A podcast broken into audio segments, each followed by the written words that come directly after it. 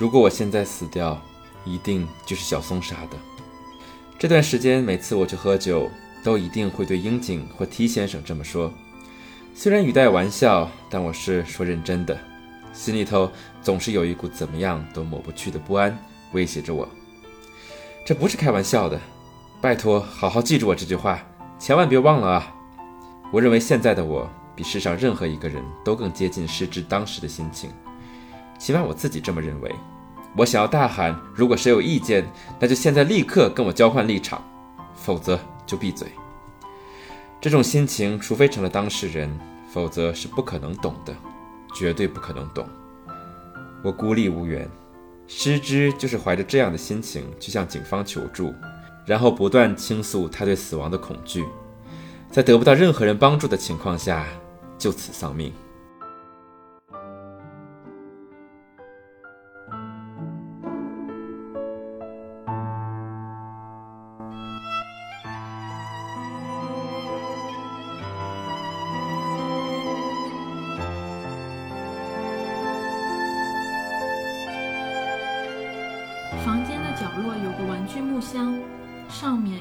着的平假名写着“朱叶失之”，我认得那笔记，是明信片上的字。案发后一年的时候，失之的父母收到了一张明信片，寄件人是失之，无人预期的失之来信。那是十六年前，年幼的失之与家人一同参加驻波科学万国博览会时，在那里写给未来的自己的明信片。你写了什么？母亲问。失之微笑说：“收到就知道了。”就是他充满少女气息、执着但强而有力的笔记。我现在七岁，二零零一年的我变成了什么样子？我变成了一个很棒的女生了吗？我有男朋友了吗？我好期待。当然，等着收到明信片的人已经不在这个房间了，只留下时光冻结、寂静的空间。没有任何生命。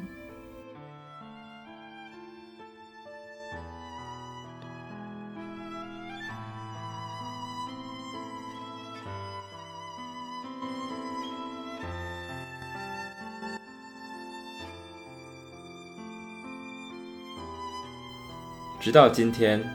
我一直以为失之和岛田洋子托付给我的棒子就只有一根而已。我以为只是有个凶残的跟踪狂存在于社会上，但不是这样的。棒子有两根，失之留给岛田和杨子的是遗言，而岛田和杨子将一切都托付给我了，托付给我这个三流周刊记者。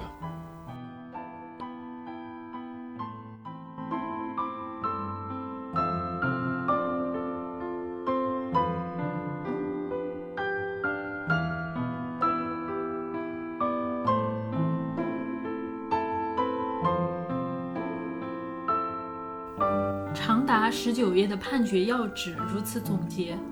各犯行的犯罪性质、内容，尤其是名誉毁损及杀人的犯罪动机。光天化日之下，在人潮众多的站前以军刀刺杀毫无防备的被害人等犯行之样态，对于毫无过失的年轻女性被害人进行长期骚扰，甚至夺走其生命。从这一连串犯行之结果来看，被告之反社会性根深蒂固。罪责重大，因此，纵然充分考虑被告没有前科等情状，仍需令其付出其余生以为赎罪。毫无过失的年轻女性被害人，走到这一步之前的路途实在是太遥远了。失之真的只是个普通的女孩。从我在 KTV 包厢听到岛田和杨子这么说，已经过去了四年以上的岁月。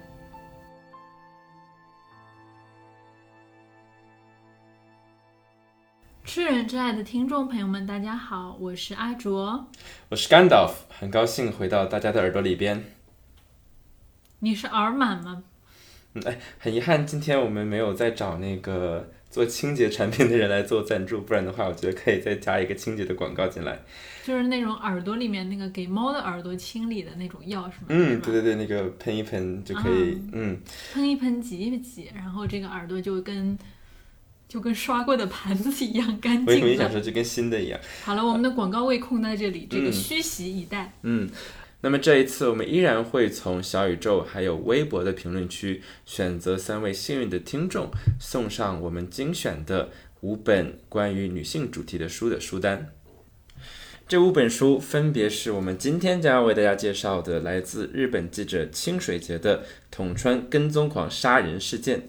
以及曾经在我们节目当中聊过的，以及被我们参考过的几本书，分别是 Chanel Miller 的《知晓我姓名》。美国作者拉德威的阅读浪漫小说，呃，Joanna Russ 的如何抑制女性写作，以及上野千鹤子的《厌女》。这一次为我们提供赠书赞助的是一个叫做“极速租书”的微信小程序。那这个小程序很有意思，它是一个借书服务，所以说大家可以在它的平台上面浏览很多由他们的团队精心挑选出来的可读性很强的书籍，然后呢，通过他们的借阅，可以实现一个书籍的可持续和再利用。很多时候反而是借书会让人更有读书的这个动力吧。我觉得他们的这个创意还算不错。嗯，所以感兴趣的朋友们可以到我们本期节目的 show notes 里边找到他们的链接，呃，了解更多。以及如果你不是我们这一期的幸运观众也没有关系，呃，大家依然可以在这个平台上租到我们呃这一期推荐的书单里边的每一本书。当然了，如果你想要借书的话，记得使用我们的口令“吃人之爱”，可以获得更优惠的价格。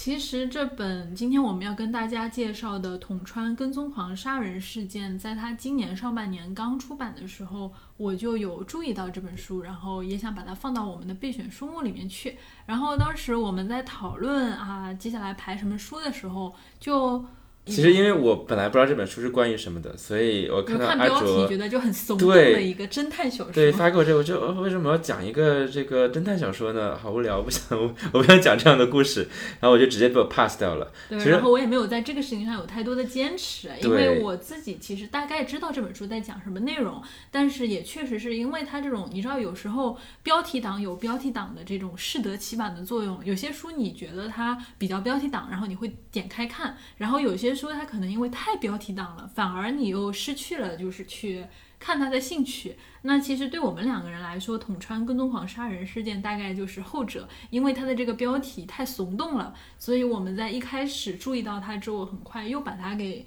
啊放到抛到脑后去了。嗯，而且我最近才发现，原来这本书它在日本会被誉为是记者的教材式的读物，所以我才明白，哦，原来它并不是一个单纯的一个侦探小说，它其实是一个纪实的作品。呃，它在台湾的版本，其实如果我看到那个标题，我会更想读，叫做《被杀了三次的女孩，谁让恐怖情人得逞？捅穿跟踪狂杀人事件的真相与启示》。而且我看完这本书，我觉得是因为它确实不会起名。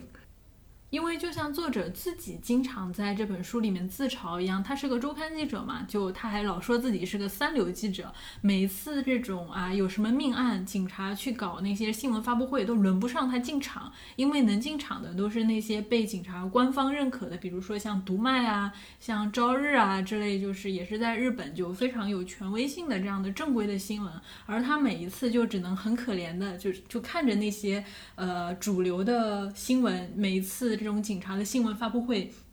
就有一种非常正规的身份被邀请进场，而他连而他在门口连这种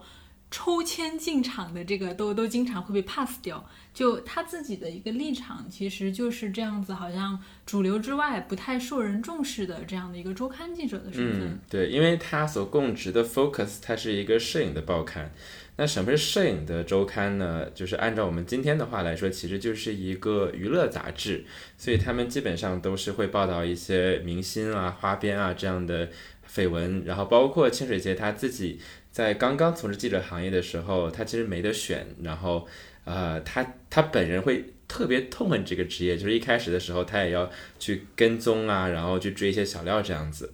那所以说这本书它记录的就是一个在我们看来可能引号这个不入流的三流周刊记者，然后是如何通过他的调查改变了日本社会，促成了一个法案的颁布的。那好，那我们回到刚才对于这个标题的吐槽，就是它这个标题虽然非常的耸动吧，但是基本上一些非常重要的信息都已经被概括到这里面了。统川它其实就是日本 JR 线沿途的一个地铁站。然后，一个叫做朱野诗织的二十一岁女大学生在这里被人杀害了。一开始大家都以为这是一个随机杀人事件，那慢慢的就随着这个调查的一个啊深入，呃，很多事情的真相慢慢才浮出水面。然后那个时候他也没有意识到说这个案件会跟他发生多么深刻的联系，因为其实他也以为这个事情就是一个随机杀人事件，那只是凭着他自己作为周刊记者的这样的一个习惯，他还是到周围去搜集了一下目击证人这样的一个证词。当然，那么这个事情也很显然一无所获，因为这个事情它是发生在车站里面，人员的流动性是非常大的，很多看到这个事情的人基本上来来去去也已经走光了，而周围那些商铺的人，他们也都在做生意，其实也不会说很关注在这个车站内外发生的一些事情，所以他就很徒劳的在周围问了一圈。当然，就是他的这个。作为一个周刊记者，他知道，那我不是这个，他们有个叫所谓的记者俱乐部，那所以说，呃，只有这个记者俱乐部的成员，那往往是一些非常入流的报纸啊和杂志，会进入到这个警察局的这个。呃，俱乐部里边能够获得他们第一手信息，但其实，在他看来，这可能就是一个限制，因为你获得的只是官方的信息，你的信息源就是跟他们是统一的、一致的。那所以说，其实他带有一种嗅觉，就是那好，那我没有你的这个信息，那我想要报道东西，我要有新的东西，新的又从哪里来？我必须有第一手资料。所以说，他就带着一种韧劲儿，就到处去寻找人去调查。那。在问了一圈之后呢，他开始去试图联系和这个受害者相关的一些人，来看哎谁能够给我一些讯息，谁愿意接受我的采访。那非常诡异的是，就是失之身边认识的人基本上都不愿意讲这件事情，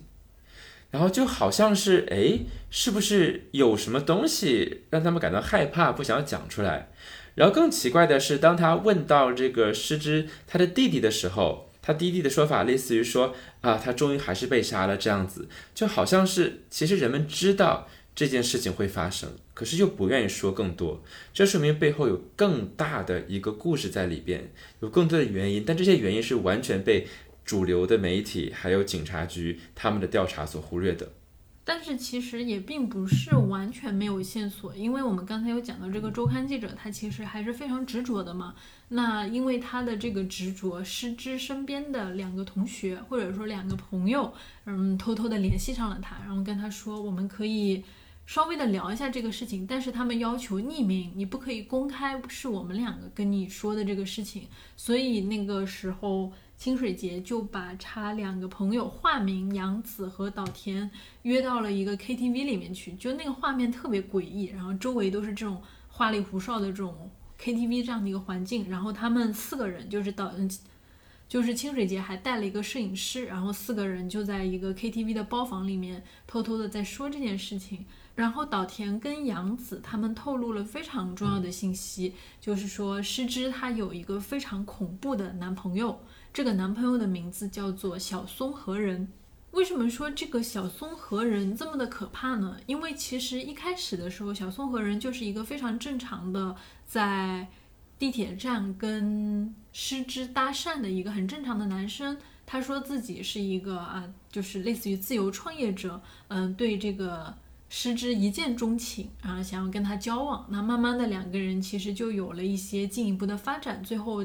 嗯，失之也被这个小松和人其实给打动了，因为小松和人对他真的非常好。但是当两个人确定关系之后，这个小松和人他非常不正常的一面就慢慢的暴露出来了。首先，他是一个控制欲非常强的人，就是失之的任何行为都会被这个小松给查岗，一言不合他就会在电话里对失之大发脾气，然后大吼大叫。然后随着时间慢慢过去，他的这个。就是控制欲，还有他这个性格的这种阴晴不定就越来越严重。他开始习惯性的就是在各种情况下对失之大喊大叫，然后甚至会去骚扰失之的朋友，同时也会怀疑说失之你跟这个男同学出去了，你们是不是有暧昧？然后失之你今天没有接我电话，你是不是是不是跑去跟人家约会了？反正就是成天疑心疑鬼的在想失之他是不是在做那样那样那样的事情，就对不起他。而且更可怕的事情是，这个人非常的有钱，比如说他可以贿赂失之周围的朋友来探听探听失之的行踪，然后来验证一下，你说你今天去干这个什么了？那啊，你是不是说的有没有骗我？然后他甚至会去这个打电话去骚扰失之的男同学，然后说，哎，你是不是在跟失之交往呀？然后说我是失之的男朋友，然后失之他是不是这样那样啊？就其实给这个失之的生活造成了非常大的困扰和恐惧。那随着这个关系的推进，失之其实也会渐渐觉得很恐惧，因为这个小松和人经常情绪上来了，就开始威胁他。那么你你要是离开我，那我就杀了你。然后我不仅要杀了你，我还要毁了你全家。我知道你爸爸在哪家公司上班，我知道你家的住址在哪里。你如果敢这个对我怎么样的话，我就不仅让你身败名裂，我还让你全家就不得好死。所以其实对于不仅是对于失之，失之周围的朋友得知失之有这样的一个男朋友，其实都有一个很强烈的恐惧感。但是失之因为非常恐惧，他要报复他的爸爸妈妈，然后他默默的就忍受着这个小松和人的折磨，既没有跟家里说，然后也不敢提出跟他分手。呃，对于小松和人这个人来说，他不仅仅是一个单纯的我们现在想一个控制欲很强、疑神疑鬼，然后一个精神暴力的一个施暴者。他可怕的地方是在于，其实你会发现你根本不了解这个人。所以有一次，失之被他约到了这个，呃，所谓的他的住处，然后但发现这个房间里什么都没有，只有一台摄影机啊，就不像是人住过的地方。那所以说他在想，哎，你是要拍我吗，还是什么？就是呃，很多的事情都让人觉得很奇怪，就是可能这个小宗和人根本就不是他说他是的那个人。那这里有一个非常重要的一点，就是虽然说失之生活在这样的恐惧之下，因为。小松和人一直在威胁他说：“那如果你要敢跟我分手，我就要把这个事情告诉你爸爸妈妈，我要让他们两个全都身败名裂。”那他出于保护自己的家人，他努力的呃去留在他的身边，但是这并不代表他是没有声音的。所以我们看到岛田和杨子这么详尽的把所有的事情能够告诉这个记者，首先是因为失之他很勇敢，他。还是在找机会去接触身边的朋友，因为我们知道一个呃精神暴力的一个施暴者或者是一个控制狂，他很想做的事就是一定要把你和身边的人割离开，一定要切断你和其他人的社会关系。然后所以说他甚至做出这种事情，说呃，诗诗你一定要给我跪下，然后你要当着我的面把你的手机掰断，除了我以后你谁也不许联系。但是诗之他并没有。被这样的一种淫威所打败，所以他还是会找机会见他的朋友们，然后找一个若无其事的样子，跟他们一起去到一个这个，比如说呃这种居酒屋，然后去跟他们去讲述自己的事情，让他们记录下来。因为虽然他的爸爸妈妈还不知道，但他知道自己处在危险当中，他并不希望自己如果发生了什么意外，没有人知道真相，所以他要把自己的故事讲出来。所以最后，他在跟岛田还有这个杨子倾诉的时候，他讲了一个非常重要的一句话。他说：“如果我被杀了，那就是小松和人干的。”所以他非常明确的说出了杀害自己的凶手是谁。当然，最后呢，石之还是呃坚持的提出了分手。然而，他的噩梦才刚刚开始。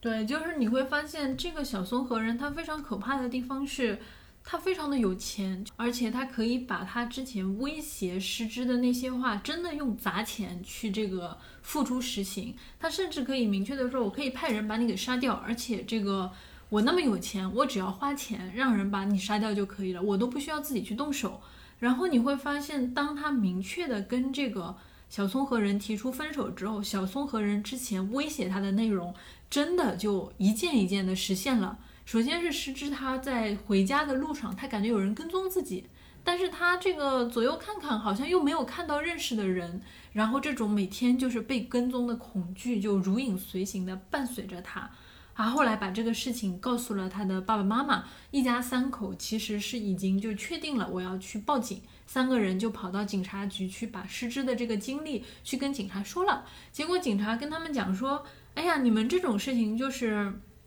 男女朋友之间的这种纠缠，对吧？然后你这种情绪化的东西怎么可以报案呢？直接就把他们给这个啊，就给类似于给忽悠着给赶了出来。然后你就发现，他们其实，在警察这里并没有得到他们所期待的保护。后续的这个小松和人对他们一家的骚扰越来越严重。包括就是他不停的打电话到失之的家里，开始这种一会儿嘛就是哀求他啊，我们可以和好的；一会儿呢就开始疯狂的咆哮，然后威胁他。反正就是他其实不停的在打电话骚扰失之和失之的家人。而在这一点上，失之其实把他们的录音都给录下来了，就是全程这些可怕的威胁。然后中间的这种哀求，还有各种各样的，就反正是语言暴力，他其实全部都给他录了下来。然后这一次失之的一家人，他们再一次去警局去报警。那么这次他们其实是带着证据的，你可以听这个录音。然后这么可怕的一个人，他天天往家里打电话，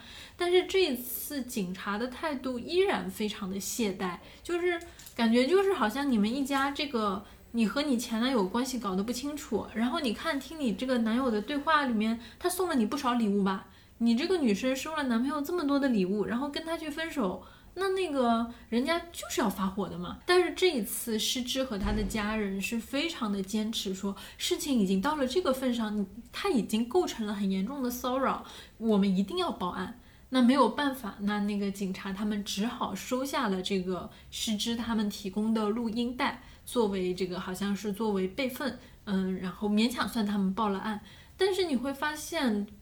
虽然报了案，但是那些警察依然没有任何的作为啊。然后你会看到，对于他们一家的报复也这个越演越烈，有大半夜的有人开着面包车，半夜两点在他们家门口这个喊大喇叭啊，然后接着是什么很多印着这个失之的头像的这种。小纸片啊，是那种就是那种贴着什么失之援交啊，然后这种就很毁人名誉的小纸片到处传播，在他们的这个住宅区旁边就疯狂的贴，甚至寄到了他爸爸的这个公司里面去。然后另外一个这里边很重要的一个线索就是说，我们讲到这儿，大家可以看到小松和人他绝对不是一个人行动的。在他的背后有许多许多的手下在帮助他完成他一个人的这种精神暴力和摧残，或者说他的这种报复行动。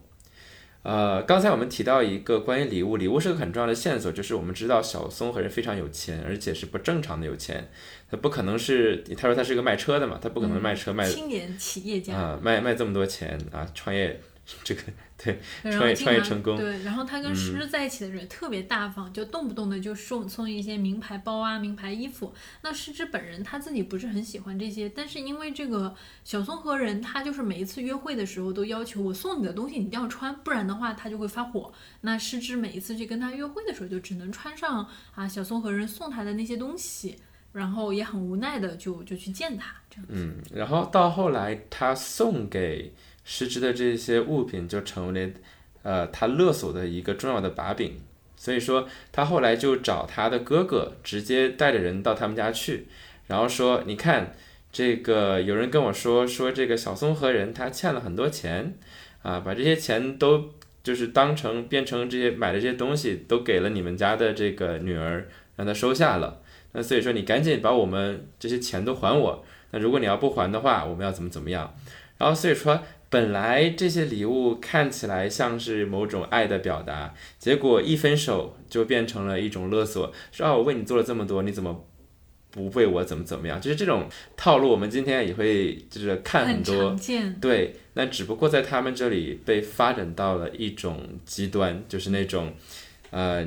就顺我者昌，逆我者亡的极端。所以之前在小综和人在威胁失之的时候，他其实。就有亲口的讲到说，我要让你身败名裂，然后我要找人强奸你，然后给你拍片，然后之后我要找人杀了你。所以所有这些东西都是有着预言的。那但是这些证据在警察面前没有得到重视。那等到失之真的在那个不幸的一天，在铜川车站，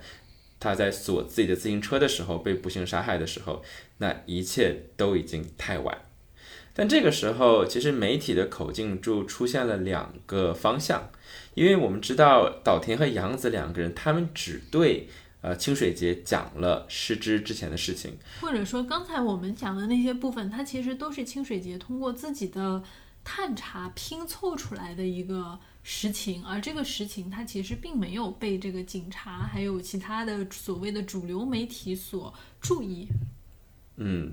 而且重要的是，这个信息其实是师之亲手交给他的。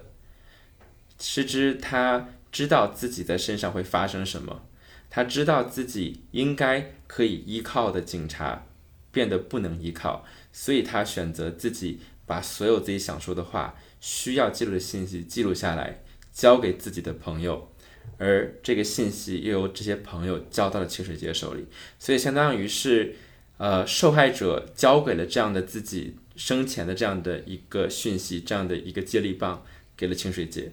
但问题是，他作为一个三流记者，只有他自己有这些信息，他要怎么办？那他有很多下面要做的功课，但这个时候其他媒体在做什么？那这个时候我们看到了其他媒体的口径就变成了说什么美女大学生怎么怎么样，或者是说这些媒体就开始去呃去。揪这个失之他本人生前的各种各样的事情，那而且这里边有很多夸大的成分，比如说，那失之他本来帮朋友的这个酒馆打工，然后那这一件很普通的一件事情，在他们的口径里边就变成了说啊，他曾经是一个这个酒吧女，对，酒家女，好像是一个什么哎不正当的行业。然后，因为这个小松和人当年送了他那么多的名牌的东西，那这东西就变成了说啊，是失之这个女孩，她这个又啊，这个爱慕虚荣，对，迷恋名牌，喜欢名牌，就是把她完全塑造成了一个让人觉得引号活该的形象。虽然，即即便你是一个酒家女，即便你是一个这个呃，就是慕富裕、爱慕富裕的人，你也不值得被杀。这一点清水节是非常清楚的，但是其他的媒体他们关注的重点不在追查凶手上，而是在追查这个受害者是什么样子的，以至于到当年这个他们的父母，然后极力的跟他们说说，呃，这个是不是在呃这本书里边，而是在后来的采访当中，然后清水节讲到说说当时就有这个媒体刊登了失智的照照片，然后他们的父母就说你可不可以不要刊登我的孩子的照片？然后那那些媒体就说：“那好，那我们不刊登这个他的照片，那我们报什么？你你可以给我们一个独家吗？反而变成了一个勒索他们的行为。”嗯，对。然后与此同时，你会看到这个事情真正的凶手，就是其实很明显，就你稍微一查就能查到的这个前男友小松和人，反而从这个一桶污水里面好像抽身而退了。因为实施杀人的那个人确实不是小松和人，是小松和人他花钱雇了一个。你因为我们刚才有讲到，就是小松和人他背后好像有很复杂的社会关系，以及他的这个有钱的程度非常的不正常。后来才知道，原来他是一个在池袋开了很多家他的那种色情行业，就那种色情的那种按摩店这样的一个老板，嗯，以及包括他的这些工作跟黑道是有关系的，所以就你会发现这个。小松和人背后的这个社会关系非常的复杂，所以包括他之前嚷嚷着那种说，我就算要杀了你，我手上有的是钱，我可以找人把你杀了，而这件事情跟我一点关系都没有，也其实也在这里就是得到了一个实现，因为确实就是小松和人他派的那个。啊，指派的那个人是他，可能是他店里的一个，就是那种像打手一样的，叫久保田一样的人。他派这个人去杀了石之。那么这个情况就造成，我们会看到，当这个案件发生的时候，我们看到的嫌疑犯是一个三十多岁，然后长得还比较臃肿的这样的一个凶手。然后小松和人长得比较瘦，然后二十八岁，完完全全是另外一副样子的一个形象，所以警察好像只是很聚焦于凶手是那个三十多岁、有点胖的，好像跟失智没有任何关系的人。而没有任何人去提那个非常危险的前男友小松和人，他才是真正的凶手。一方面，这些主流媒体他们在铺天盖地的去抹黑和污名化失之，想要在失之身上去寻找那种。啊，去抓人眼球的爆点。但是另外一方面，他们在追求追杀真凶的过程的时候，完完全全的把真正的凶手小松和人给忽略过去了。哪怕这个凶手，其实你稍微的查一查，你就能知道这个人才是真正的幕后主谋。嗯，当然在这背后其实有一个很艰辛的一个调查的过程。呃，比如说我们怎么知道这个凶手是久保田的，对吧？因为他是因为呃清水节在获得了这个杨子和岛田的日记之后，那他通过这里边他整理里边的讯息，首先刊登了一个周刊里面的文章，然后所以通过这篇文章去试图寻找和小松和人相关的讯息，其实他是没有办法直接找到小松和人的。但是通过媒体的力量，他可以把这个人炸出来。于是，当他把这个信息开始爆出来之后，那就开始有不呃各种各样的线人去和他联系。于是他慢慢的，哎，不光是揪出了这个呃小松和人身边相关的人，同时揪出了他背后一个巨大的色情按摩产业的链条。这个时候你会发现，清水节的调查工作在一步一步的逼近真相。而警察在这个过程当中在不断的帮倒忙，就是首先所有的这些信息是清水节他在呃这个抽丝剥茧，然后非常非常非常执着的去问各种各样的人，他去那些按摩店挨家挨户的去问，到他身边的楼里面挨家挨户的去问，他最后慢慢的获得这些讯息，而这些讯息是从小松和人这个点身上出来的。所以他抽丝剥茧的从这样的一个讯息，逐渐的逼近凶手，以至于他能够锁定久保田。可是，在整个的过程当中，警察完全没有在他的在他去调查地方出现。这说明什么？这说明警察在办公的时候，他们的方向要么就是完全错了，要么就是他们根本就没有在查这个案子。而到最后，为什么久保田落网？是因为他找到了这个真凶，他拍到了他的样子。他觉得他可以把这个事情公开了，但是他知道，他作为一个记者，他的操守告诉他说：“好，那如果我在周刊上公布这个信息，那这个嫌疑人一定就会变成惊弓之鸟，他就再也不会被抓到。所以警察必须要先于我抓到他，我才能够去公布这个信息。可是警察又凭自己的能力什么都干不了。”所以他就不得不又去找各种各样的关系去泄露这个信息，所以这这个时候他做了一个非常，那这个信息是泄露给警察的，对，泄露给警察的。然后他做了一个，呃，在泄露完之后呢，他又做了一个非常这个 dramatic 的事情，他就直接冲到警察局里边去，因为他每次到警察局，别人都说你不是我们记者俱乐部的，你问我话我不会回答的，我们不接受你的。采访。然后他就直接大喊说：“我不是来接受采访的，犯罪嫌疑人他的。身份我哪天哪天就要刊登，然后你们再不抓就抓不到了。”所以他去大喊，然后让这个整个警察局所有人都听到这件事情，哪怕不是办这个案子，警察局使得他们不得不出面，然后去抓这个人。在抓这个人，他的手他发现警察的手法也真的是就是非常的拙劣，因为他是一个。就我们叫呃狗仔记者，right？所以他知道怎么监视，怎么不被发现。然后他发现，哇，警察那个方法就是他在楼下都知道到底谁是便衣，谁在那监视。对，就那种走来走去，就充满了这种我我脸上就差四个字写我是警察。对对对对，这感觉都是刘德华走在街上。当久保田落网之后，带出来的还有同时。呃，参与这一起谋直接谋杀的事件，帮他们放哨的人、开车的人，背后所谓的指使的人，也就是这个小松和人的哥哥小松武史。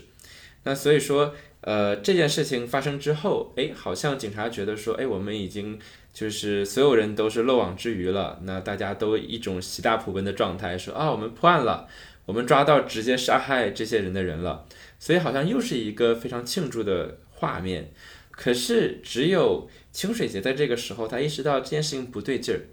就是刚刚我们在这个讲述这个故事的过程当中，我们都是知道说，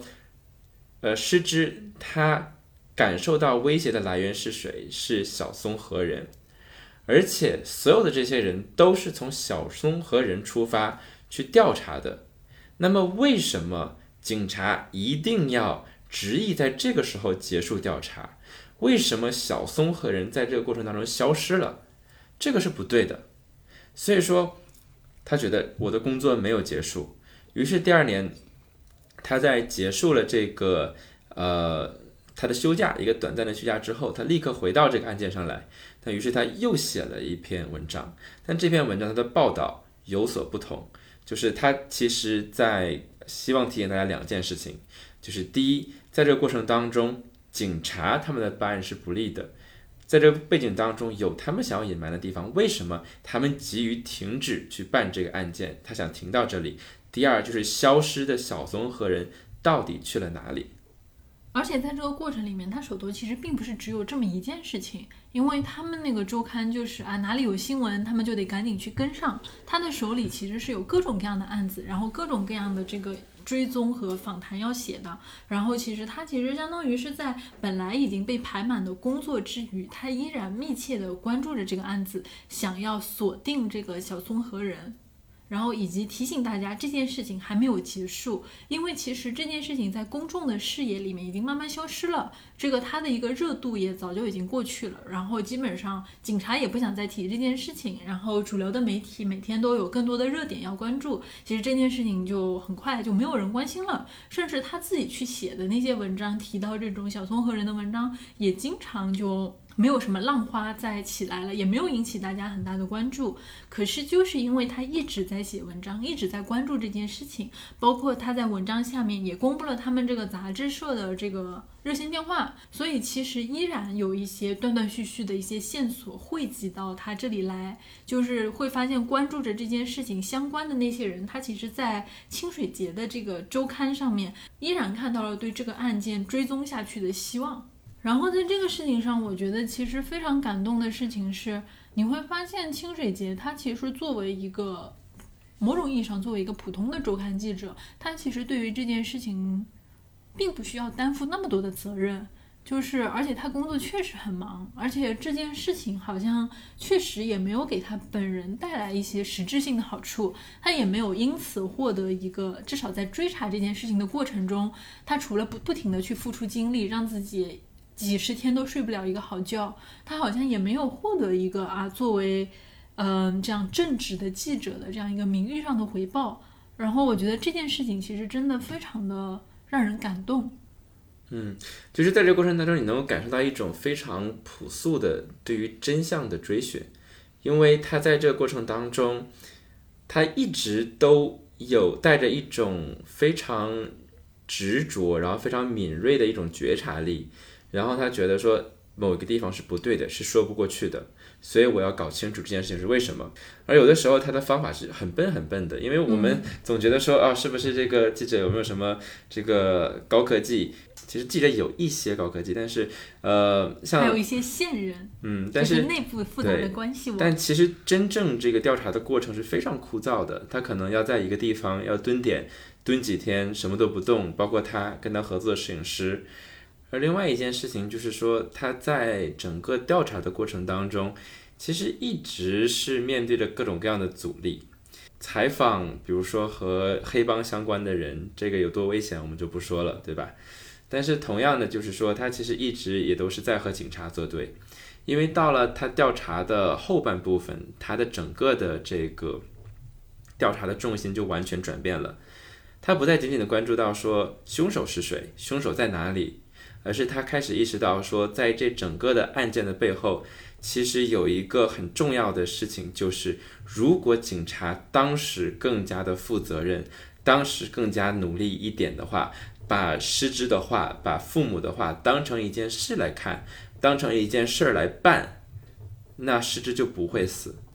所以说，当时在他和这个杨子和这个岛田对话的时候。其实他听到一句对他影响很大的话，他说是警察杀害了失之，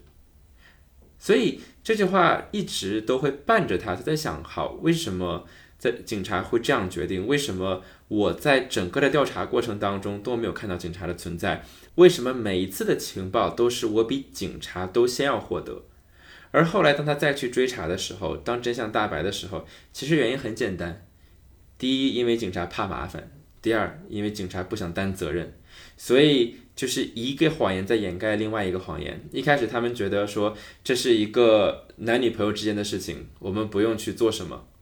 然后等到后来这个事情愈演愈烈的时候，等到人死了的时候，他们在想：好，那我怎么才能够不让人们发现我当时的不作为？所以他们开始修改当时的笔录，开始把当时他们报案的记录变成一个简单的一个口述，而不是一个案件的报备。甚至当时在失之还健在的时候，有警察到他们家去跟他们说说，不然你们就撤销报案吧。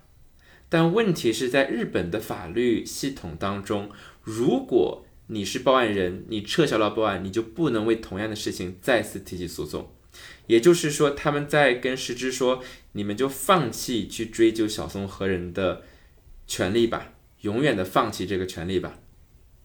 而且当时他们还忽悠他，你放弃了没关系的，以后你在这个发生了什么事情，你还可以再来报案。而这完全是不符合法律的规定。对，但是他们当时这么去忽悠他。那么在事后，大家就这一事件，这个清水节其实就这个事情去问那些。警察的时候，那些警察又说那个是假警察，我们没有这样的人，所以其实也一定程度的误导了清水节，因为清水节以为那个去他们家要求他们撤销诉讼的人也是这个小松和人可能派的某个手下，然后去做的事情，结果他没有想到，随着后来他对于真相的一个追索，他发现那个人他就是真的警察。他就是确确实实的一个警察，他为了怕麻烦，为了避免后续的这样的一个事件，他去上门骗他们说，你们把这个啊报本报案给撤销掉。所以说这本书在台湾出版的时候被叫做《被杀害三次的女孩》，为什么？一开始她被小松和和人杀害了，第二次她被警察的不作为杀害了，第三次就是在事件曝光之后。他被警察试图掩盖自己的各种各样的罪行和之后的再一次对失之个人的诋毁去杀害了。这个诋毁从哪里来？比如说，当这个失之的父母想要去追究警察的责任的时候，警察们明明在失之的房间里边找到了失之立下的遗书，在生前立下的遗书，可是警察他为了规避自己的责任。然后他们不管这个遗书叫遗书，反而把它故意称作说这是年轻女性幻想自己死掉的状况，沉浸在感伤之中写给家人和朋友的信。这难道不就是一个遗书的定义吗？一个人幻想自己死掉的情况，然后写给家人朋友的信，这不是遗书又是什么？还有就是，比如说失之，失之他真的非常勇敢。他在经历着每天生活的恐惧，每天都有人告诉他：“我要杀死你，我要杀死你。”他还努力的生活，努力着重建着生活的这种，呃，和朋友交流，然后和一起去去出去玩。他在努力的有带着勇气去生活，但所有的这些行为到了警察那里都在想，都都变成了说：“好，那他如果真的感受到威胁的话，怎么可能会跟朋友出去玩呢？他应该一直都在家里边才对呀。”就所以说你会看到，就是到了后来，这就变成了一个非常丑陋的警察去自保的事情。而且在这个过程里面，我们刚才讲到的那些主流的媒体，它其实扮演了警察的帮凶。嗯，就是你会看到，在这里其实主流的媒体，因为我们刚才有讲过，就是他们一方面能够得到警察的第一手的信息，但这也导致了就是警察说什么，那么你们就报道什么，就是他们的口口径其实是跟这个警察是完全一致的。那么第二点就是他们在跟警察保持一致的口径的这样的一个基础上，因为他们是媒体啊。他们要做很多就是抓人眼球的事情啊，他们会在这个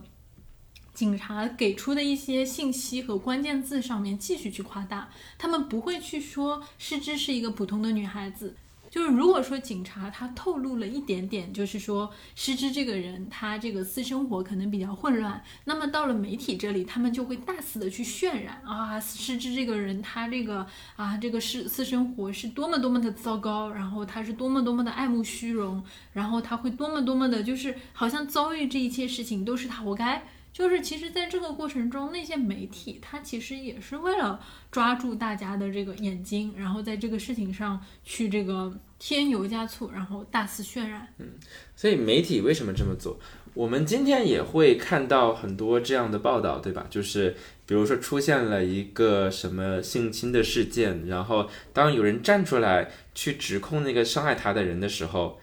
然后你会发现，人们总会关注说，哎，这个人你的品行怎么样？你是不是为了出名？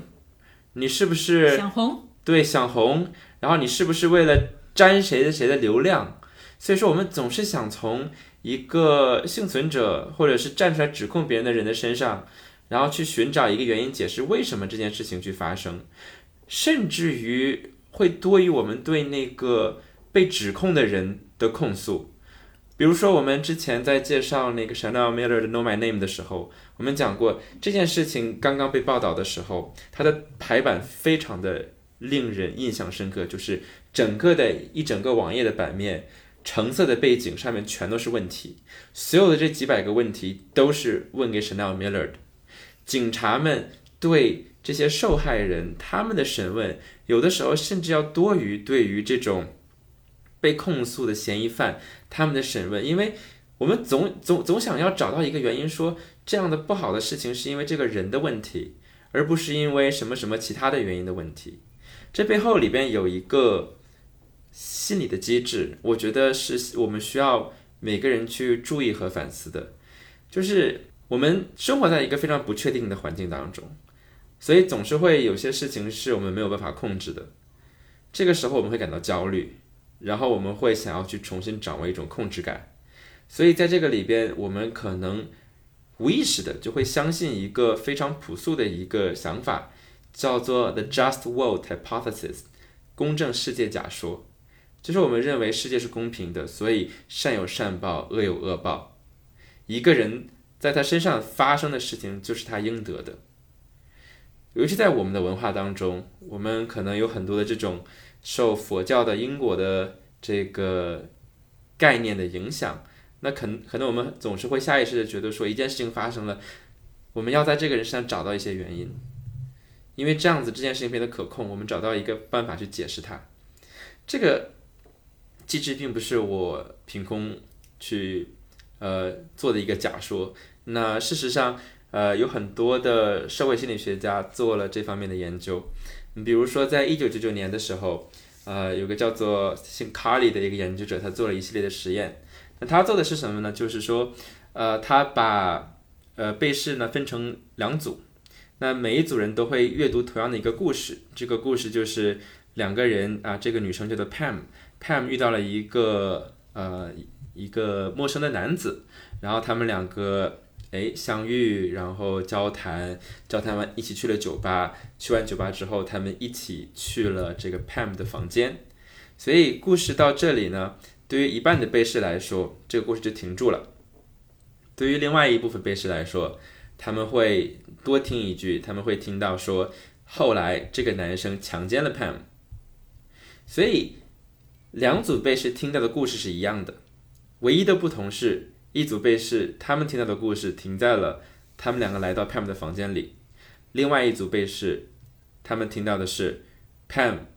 被这个刚遇到的人强奸了，这是他们听到最后一句话。之后呢，他做了一些测试，啊，在这里边他提供了一些呃信息，有的信息呢是原本这个故事里边出现的信息。有的信息是这个原本的故事里面没有出现的信息，结果他发现，当这些被试听到的故事是以 Pam 最后被强奸为结尾，他们会错误的以为自己读到过一些没有出现过的句子。这些句子是什么样的句子？比如说，可能是 Pam 这个人非常喜欢喝酒，经常去 party。有的人可可能会呃以为之前读到的是这个 Pam 这个人，他可能他的性生活非常的不检点，或者他的这个呃性生活非常的自由放纵，所以我们会发现人们会修改自己的记忆，来错误的回忆的出一些本来他们没有看到的信息，来让 Pam 这个角色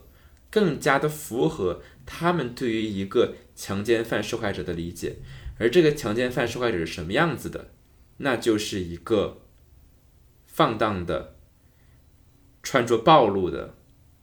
然后甚至是这个可能是从事特殊行业的，有着各种各样不应该有的朋友的这样的一个人。然后他们做了另外一个测试，就是他们给看到不同故事的人一组讯息，然后问他说：“Pam 平时会做这些事情，然后，然后你觉得？”你有多认可他的这个兴兴趣、习惯或者行为，然后你会发现，如果人们看到的这个故事是 Pam 最后被强奸了，他们会更加的不认可 Pam 他的生活、他的作为、他的行为。也就是说，我们冥冥中在试图寻找一种对世界的公正的这种期望，然后对于这种悲剧的解释的时候。我们反过来会把我们听到的事实扭转成一个它本来不是的样子，我们会倾向于认为那些这个受害者他就是那样的，所以导致他有这样的结果。而这背后的一种心理机制，我们叫做公正世界假说，就是一种非常朴素的认为善有善报、恶有恶报的一种心理。但是对于我来说，清水节他在整个的调查过程当中，他非常令我。呃，尊敬的一点就是他很明白一件事情，而在读这本书的过程当中，清水节非常令我尊敬的一点就是他非常明白一件事情，就是不论你去怎样丑化一个人，都并不能成为他被一个人跟踪杀害的理由。我们这么努力的去试图把那些。互联网上面站出来为自己发声的人，把他们描绘成一个一个放荡的、想要成名的一个撒谎的人的形象。可是问题是，到最后这些不管他们是什么样的人，哪怕他们有这样的目的，他们也不应该成为受害者。所以清水节他在采访当中讲过一句话，他说：“那天我赶到现场的时候，面对的并不是一起跟踪狂事件，而是杀人案。”我以前也报道过很多杀人案，想法一直只有一个：世上没有任何理由值得一个人被杀害。您刚才讲到的这个公正世界假说，有一个类似的故事，我应该是之前在播客节目里面跟大家分享过的。它来自于安徒生的一个啊，里面一个其实很不起眼的故事，叫做《完全是真的》。它讲的是一个母鸡的故事。有一只母鸡，它回到鸡窝的时候，飞到了它的栖木上面。然后啄一啄自己的羽毛，然后一根羽毛就掉了下来。然后接着这件事情被他隔壁的母鸡看到了，那隔壁的母鸡就想把这件事情传给另一个母鸡。然后他说：“你听到刚才的事情了吗？我实在是不想把名字指出来，但是有一只母鸡，它为了让自己好看，啄掉了自己的羽毛。然后如果我是公鸡的话，我才瞧不起它呢。鸡窝的上头住着一只猫头鹰。”然后猫头鹰它就拍拍翅膀讲了这种话，说我亲耳听到的，有一只母鸡，它完全忘记了它身为母鸡应当有的礼貌，它把它的羽毛全都啄掉了，好让公鸡把它看个仔细。然后再接着，猫头鹰把这件事情传到了鸽子窝里去，然后说你们有没有听到这样的话？有一只母鸡，它把它的羽毛都啄掉了，就是为了想讨好公鸡，它一定会被冻死的。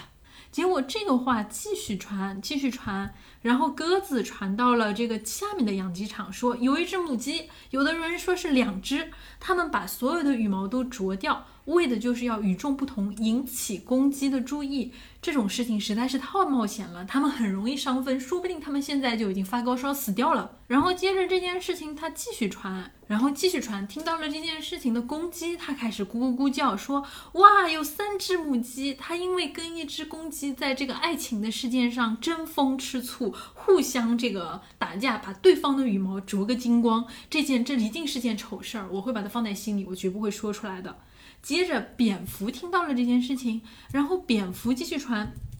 五只鸡把它们的羽毛都给啄光光。为了表现他们中间谁因为跟那只公鸡失恋了，然后因为失恋而变得最消瘦，然后他们还互相啄，把对方都啄的这个头破血流，所以导致五只鸡都死掉了啊！这这是一件大丑事儿，大丑事儿，我绝对不能告诉任何一件事儿。然后这件事情传啊传啊传，传回了原来的那个鸡窝。一开始掉了那一根根的羽毛的那只母鸡，听说了这个故事，天哪！他说哇，这些母鸡真是活该。掉了这个掉了羽毛，互相啄来啄去，做出这样的丑事来。然后你看这个故事最后在报纸上刊登出来，一根羽毛就变成了五只母鸡。所以我觉得这些鸡，它们就特别需要一个调查记者啊，这个清水节 来这个太太发现最后啊，最后是这个样子。但是你会发现这个事情它的趋势其实是有一个很重要的一个特点的，就是你会发现从一根羽毛。变成全部羽毛，然后再从全部羽毛变成两只鸡，两只鸡变成三只鸡，三只鸡变成五只鸡，而且在这个过程里面，这些鸡它互相啄毛啊，发生争斗，为了爱情，然后把自己冻死，为了爱情互相斗殴。你会发现这个过程里面，其实好像是每一重的谣言的传播，它其实都会多一些恶意的揣测。这些恶意的揣测在每一次的传播里面看起来好像是很不起眼的，好像只是一点点的添油加醋。但是你会发现，这些恶意它在这个传播的过程里面，最后它可以把整个事实给遮盖掉，甚至把一开始就是非常纯粹的一个客观的现实，变成一件完完全全的非常某种意义上在道德上充满瑕疵和污点的事情。就是好像这就是一种传言也好，还是说是一种人类传播的一种惯性嘛？就是你好像自然而然的就会为很多的事情去添加非常多的这种很糟糕的想象。但是在这个故事当中，其实背后有个另外一个思考，就是正义到底是由谁来维护的？对于失之来说，他一开始他和他的家人，他们的信念在警察身上。他们觉得他们可以维护这个正义，但是结果是警察没有能够帮助他维护这个正义。那我们看到最后是一位不断在坚持的调查记者，不断的接触真相，然后之后这些事情又得到了日本的议员、议会的议员他们的关注，于是最后形成了立法，来在一个结构上更多的保护未来可能像失之一样的受害人。而在这过程当中，其实我们能够看到媒体的作用，能够看到警察的作用，或者是失职，能够看到政府的作用。那我觉得在这个故事里边，其实最打动我的是失职自己的作用，就是他在整个的过程当中，他不是消失的，他不是一个单纯的受害者，然后他在故事的一开头死去了，他就永远的从这个故事上消失了，他的声音就永远就不见了。而是在整个的调查的过程当中，你会发现，其实所有的重要的线索都来自于失之他本人，他写下的东西，他倾诉的东西，他告诉朋友们的事情，所有的这些信息成为了一个，呃，像介清水节所说的一个接力棒，然后鼓励着人们不断的去逼近真相，是因为失之自己。他对于自己的生命没有放弃，他知道自己是不应该被杀死，他不值得被这样的人杀死，他也绝对不允许这样的人在自己，假如说有一天死了以后，能够非常像一个无辜的人一样，就呃远走天涯。不过，在这个事情的发展过程中，其实也有一点，我觉得是很值得去思考的，就是说，在这里面，其实我们不可回避的又要回到性别这个议题上去，因为失之她是一个女性，而我们会发现，当女性遭受这种性侵害，或者说性暴力，或者说是这样暴力事件的时候，我们会更容易的去归因于他的这样的一个道德上的污点和瑕疵，因为实际上我们换个角度说，当然我并不希望这样的。事情实际上发生，一个二十一岁的男大学生在车站的时候被人这样无故的刺死，我们对于整个事情的想象可能就完全不太一样了。我们可能会很难说，在搜查查的过程中去界定他的私生活是多么的紊乱，然后去界定他可能是个牛郎，然后或者说从这样的方面去抹黑他的一个。形象。当然，我们会看到，就是说，警察对于这件事情的失责，他可能同样会发生在这个人的身上，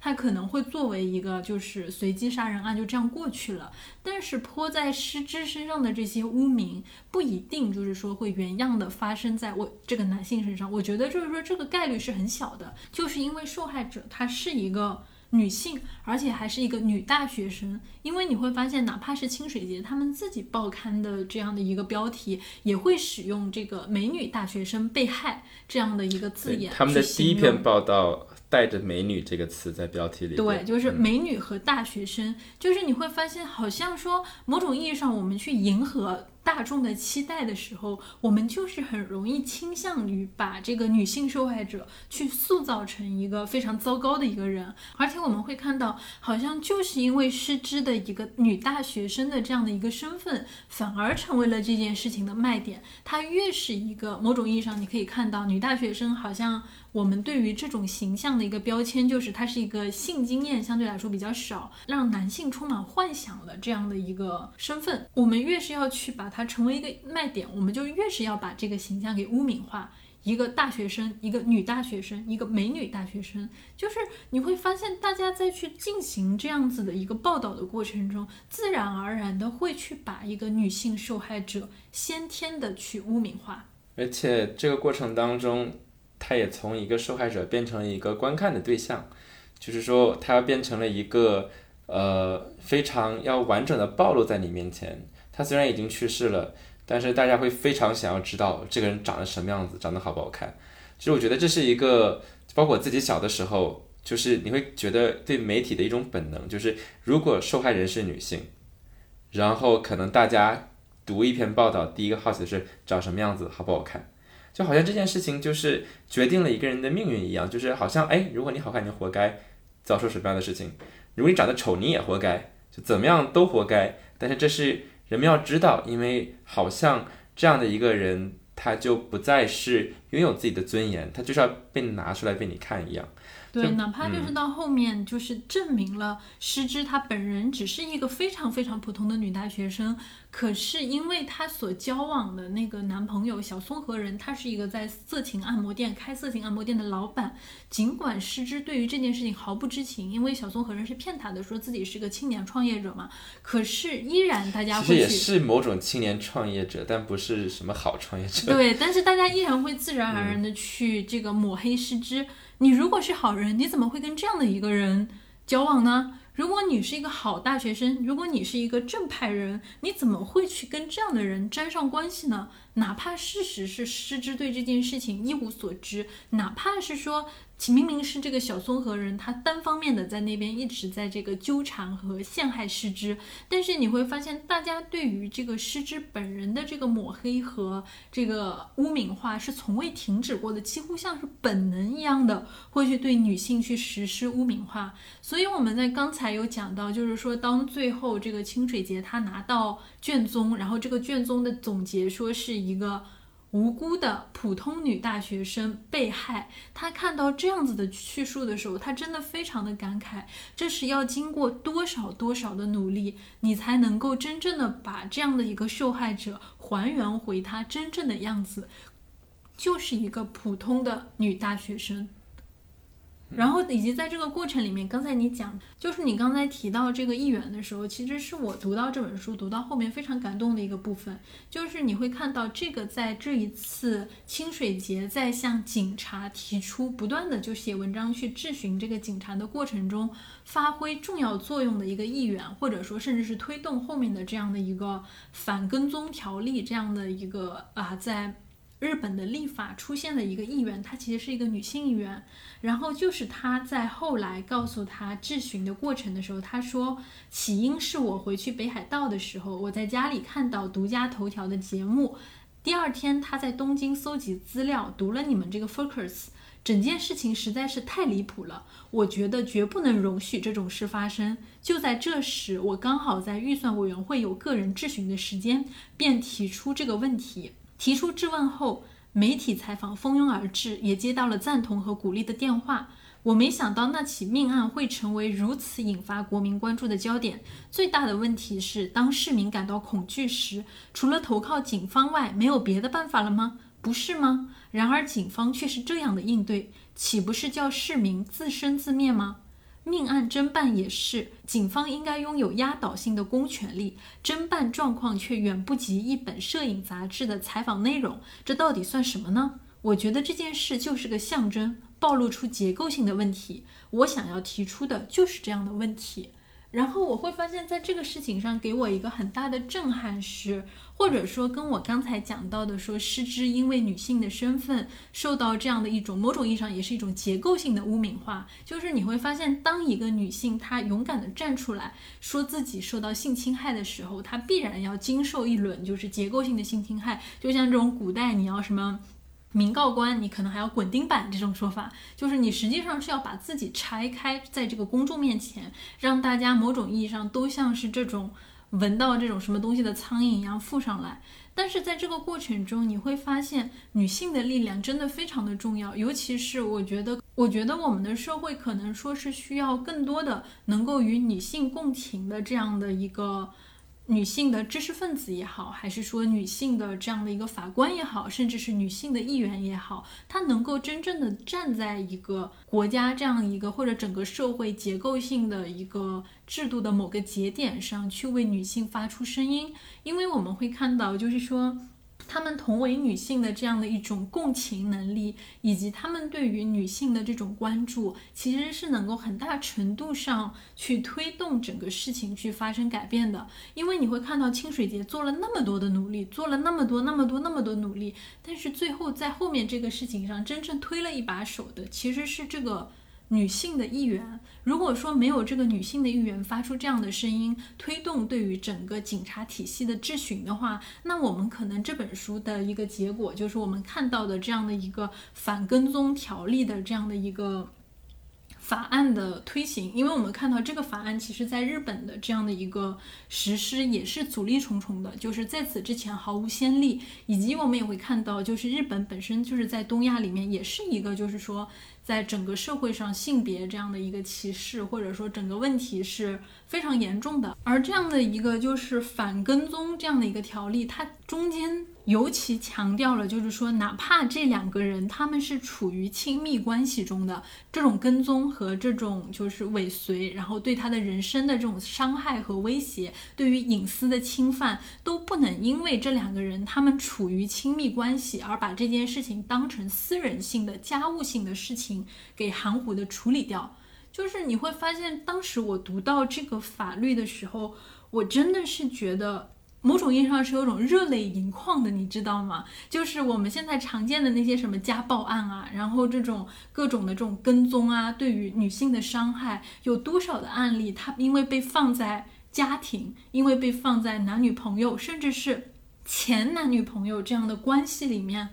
它就可以被视为是两个人的私人事务，哪怕这件事情两个人都已经暴力相向了，但是依然好像是可以被放到个人的框架上的。甚至包括我看到就是这本书的立法之后，我去问了我学法律的朋友，我就问说国内有没有类似的法律？就是你看像这样的一个跟踪和尾随，那国内有没有就是说对于这种情况的限制？然后我好几个学法律的朋友，其实给出的答复是基本上是一致的。他们都认为说，如果说侵犯了隐私，那可以根据治安管理处罚法去拘留和罚款。我看了一下，这个拘留和罚款大概也就是关个十天、十五五天、十天也就放出来了。如果只是单纯的跟踪，那么基本上目前是没有明确的这样的一个规定的。然后就会发现，你仔细再去问，就是说，如果涉及到两性之间亲密关系这样的一个暴力问题，他说你可以援引的，就是法律是很多的，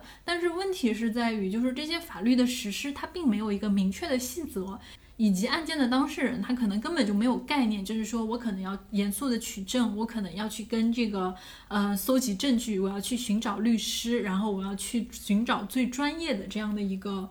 帮助，那么这个事情很大程度上就完全仰赖于警察对于这件事情当事人的判断，但是你会发现国内很多的情况就是相当于大家会因为我们又回到了刚才问题，会因为你们处于一段亲密关系中，或者因为你们曾经处于亲密关系中而把这件事情而视为这个两个人之间的这种个人性的情情绪化的这样的一个事件来搪塞过去，从而引发了一系列的这样的一个暴力后果，或者说一系列的悲剧。所以当时我真的看到这本书最后能够到达这样的一个节点的时候，我其实真的非常的感动。不管说这个法律它在实际的实施中可能也会面临各种各样的问题，可是你会看到一个与受害者几乎没有任何关系的记者，他在这样的一个过程中，冥冥之中好像接到了某种道义的这种承担，某种这种普通人对于另外一个人的共情，然后在这个环节中。慢慢的，你看有其他人去引起关注，以及在这个最重要的环节，有一个女性的议员在这件事情上伸出援手，提出了这种强有力的质询。其实整个环节真的让我觉得它是我们现在这个社会很缺少的东西。你很难说，就是它好像缺少的既是包括个人的，就是路人的这种道义，我们普通人对于普通人的道义，女性对于女性的道义。同时，它好像也缺少了一种系统性的支持。我们整个结构上的这样的一个缺乏，处于这种能够做出这种法律决断、能够推行整个国家政令的女性的声音，它有，但是这个女性的声音太渺小了，渺小到我们好像很难去撼动已有的整个社会的或者说结构性的这样的一个变化。然后我们能做的事情，好像依然是非常小和无力的。我们刚才其实回到了法律上面，但是这篇报道也告诉我们，法律有的时候是迟到的，甚至是缺席的。所以说，当我们考虑正义的时候，其实维护正义需要很多很多不同的社会的组成的部分一起去维护这个正义。所以我们看到这个，比如说议员是一部分，其实我们每个人也是一部分。还有他的朋友们，失之的朋友们，哪怕冒着就是说。我可能说了这个话，被那个逍遥法外的小松和人知道了，他会报复我。但是依然想要把这个声音传达给，也许能够为失之平反这样的一个记者那里。还有就是每一个线人，嗯，然后每一个呃去支持他们的人，其实正是因为这个媒体他在报道的时候受到了大众的关注。所以这件事情持续的升温，大家没有忘记这件事情，那于是它会被更多的人注意到。所以我们会呃，至少一个从一个不那么绝望的角度来想的话，就是可能我们每个人的注意，我们每个人的参与，你的一个简单的支持，可能你没有办法是成为一个立法者，但是你至少也在这件事情被看到和被改变的路上。也在做着自己的一个努力，呃，很幸运的是，清水节他在这篇报道之后还在继续做着同样的事情。那他在结束了这本书之后，很遗憾，他原来供职的 Focus 已经不在了啊，但是他反而被这个电视台啊 NHK 一个非常大的日本的电视台邀请过去。那因为他之前在这个调查记者这个行业上面做出的贡献。所以说，NHK 当时给了他一个非常非常重要的一个任务，让他去主持一个呃一年长达就是每一期长达一年的一个节目。那在这个节目当中，他们要做的就是呃要让他去找到一个案件，这个事件要被他报道一整年。所以他们给他这种资源，让他去持续去刨根问底，去追踪。去获得更多的讯息，来让他一整年都有讯息，然后能够让人们持续的去关注这件事情，并且去做出一些改变，这是非常令人感动的事情。就是那个时候，NHK 他们是有专门的调查局，所以在一个媒体的机构当中，还愿意去专门的去给调查记者这样的一个资源，去实现这样的一种对于社会的功能，呃，一个揭露真相的功能。呃，往而且这这种真真相往往是在普通的方式当中不会被我们看到的。今天给予调查记者的资源越来越少，因为这并不是一个挣钱的事情。它是有回报的，但是呃，只不过我们计算回报率的方式需要改变。呃，首先对于清水节来说，他获得了很多大奖，然后这些奖金他拿来去和之前的受害者的家人们去吃饭，跟他们一起去游玩。呃，然后之后我看到了一本书，就是他在讲到说我们如何去衡量调查记者他们做出的贡献。其实我们总是认为说，是不是调查记者他们的调查受益最多的是这个呃他的供职的这些媒体平台出版社？其实不是的。在这个如果我们仅仅是这样去衡量一个传统的流量啊，或者是收益的方式，销量去衡量，他们没有什么收益。但是他这本书提出的就是一个斯坦福大学的一个经济学的教授，他说我们要改变，就是因为当他去用这种计，他叫呃 computational journalism 还是一个计量新闻学的方法去研究的时候，他发现其实这个报道记者他会给呃很多普通的人，就是社会上面的各各个的相关的人群带来巨大的贡献，而这些人甚至他们是。对这个报道本身并不知情的，但是这种真相的揭露和带来所带来的这种社会正义的变化、程序性的改变，他们所带来的社会收益是非常巨大的。在清水节开始了他的 NHK 的栏目之后，他又报道了一个连环的杀人案，然后他后来也出了一本书，叫做《连续杀人犯还在外面》，由冤案开始，却也在冤案止步。北关东连续女童诱拐杀人案未解之谜。好，这本书的 题目看起来就更加的吸引我，是不是？对，但是他其实会把这种本来在统川里边这种执着，还有对于真相的追求带到里边去。那后面这个这本书没有在大陆出版，那其实他也是在去挑战这种司法的制度。他发现说，好，在这个地方，在北关东这个地方，十五年内连续发生了五起幼女的。诱拐然后杀害的案件，这么大的一个密度，真的是独立的事件吗？所以他一开始想为这个栏目找到的这个事件是这个，但是问题是他没有办法继续。为什么？因为在这五个案件当中，其中的一个案件已经有人招供了。那有人招供了，说明凶手被抓到了。那这五个案件就不可能是有相同的这样的一个幕后的真凶。那于是清水节他就他没有因为这件事情表面上的这个现象就停止他的调查，然后他发现说最后为什么为什么这个人招供是因为 DNA 证据，而当时的 DNA 技术它其实测的并不是一个非常精确的一个排序列，而是看一个 DNA 的型，而是这个基因型按照当时的方法它的准确度它的概率来看，在同样的一个。地区内有两千人，有两千人有着同样的基因型，而这个人虽然说是招供了，但是在他之后的调查之后，他发现其实他在审讯过程当中都是否认的。你直到法官跟他说：“他说你知道吗？你的 DNA 是一个 match，DNA 说你是这个凶手。你知道除了你之外还有谁有这个 DNA 吗？”于是，在这个反复的逼问之下，最后这个人他不得不屈从。于是，清水节因为这件事情，他开始追查到日本当时审讯的使用的一种呃使用的技巧。于是，在二零一零年的时候，在整个事件十七年之后，他为这个人平反，这个人又被重新的带出来，然后那个法官面对着他，然后他。对他说：“我希我希望能够获得你的道歉，我希望你能对我和我的家人道歉，因为这是一件非常痛苦的事情。”但是他的调查没有停在这里，他继续去追查，他在想这个呃犯人大概有什么样的一个特征，因为这个已经过了日本的公诉期了。但是他他在调查的过程当中找到了这样的一个凶手，但是